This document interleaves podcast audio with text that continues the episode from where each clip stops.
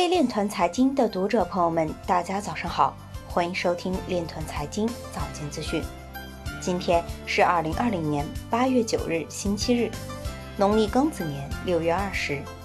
首先，让我们聚焦今日财经。美国政府及私营机构今年已花费了一点四四亿美元来应对勒索软件攻击。肯尼亚新出台的数字税或将影响加密货币交易。江西省信丰县利用区块链溯源脐橙，实现一果一码。河北省加快发展在线新经济，利用区块链等新技术。黄金价格攀升，持有小额加密货币的地指数创新高等，佐证牛市来临。每日以太坊交易量已达2018年1月以来最高水平。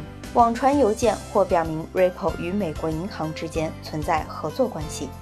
数字货币评论员发推批评威神，表述以太坊特性时态度模棱两可。威神表示，转账费用市场由紧急性主导，安全性类似公共产品以某种税收支付。人大助理教授表示，数字货币加速势在必行。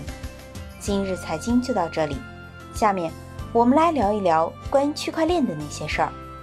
八月七日，区块链。和加密数字资产研究者古彦希发布文章，美国银行开始托管加密数字货币的意义称，美国监管开始允许美国银行托管加密数字货币，对加密数字货币和加密数字资产行业的影响是非常深远的。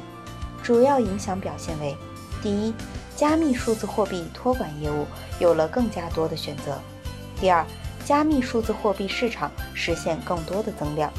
第三，提供加密数字货币托管服务的市场会改变。第四，美国加密数字资产的市场基础设施进一步加强。第五，托管业务是美国银行业进入数字金融业务的开始。以上就是今天链团财经早间资讯的全部内容，感谢您的关注与支持，祝您生活愉快，我们明天再见。